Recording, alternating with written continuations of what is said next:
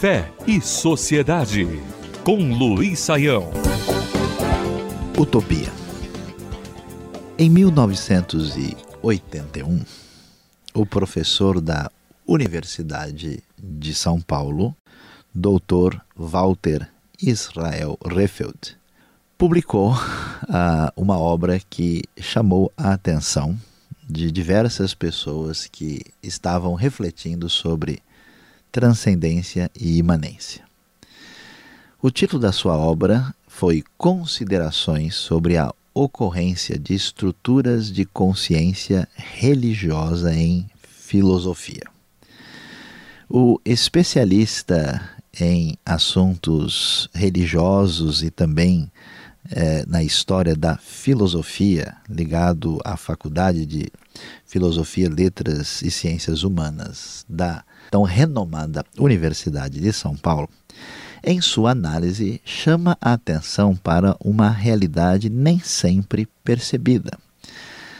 Uh, Dr. Walter Refeld vai sugerir na sua avaliação que aquilo que nós conhecemos como pensamentos seculares e extremamente litigiosos na sua relação com a religião, a sua análise mais expressiva que chama a atenção tem a ver com o, o marxismo clássico.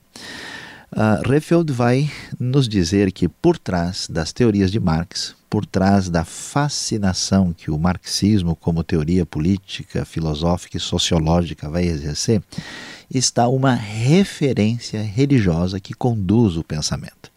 De certa forma, o princípio da esperança, que se encontra nos profetas do Antigo Testamento, as referências de um sonho utópico de uma sociedade igualitária uh, e absolutamente justa, e a maneira como essa mensagem é apresentada é praticamente o mesmo tipo de escopo que vamos encontrar naquilo que a gente pode chamar de uma estrutura de pensamento religioso. É como se Marx fosse o grande profeta, Engels fosse, vamos dizer, o redator eh, de grande parte de escritos sagrados e o Capital fosse, vamos dizer, a grande escritura que pautava a referência marcada por uma fé utópica por trás de um pensamento que, teoricamente, era um pensamento absolutamente ateu.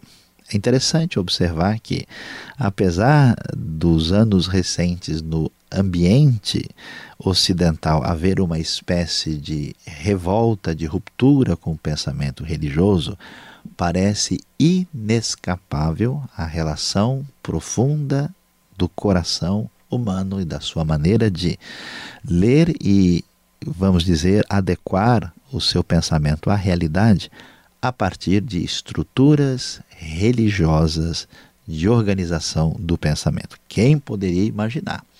Exatamente. O marxismo, na sua gênese, na sua origem, na sua formação, na sua estruturação, vai mostrar um pano de fundo de organização absolutamente religiosa. Portanto, devemos imaginar se é possível qualquer esperança, qualquer utopia que possa prevalecer sem a referência fundamental da fé.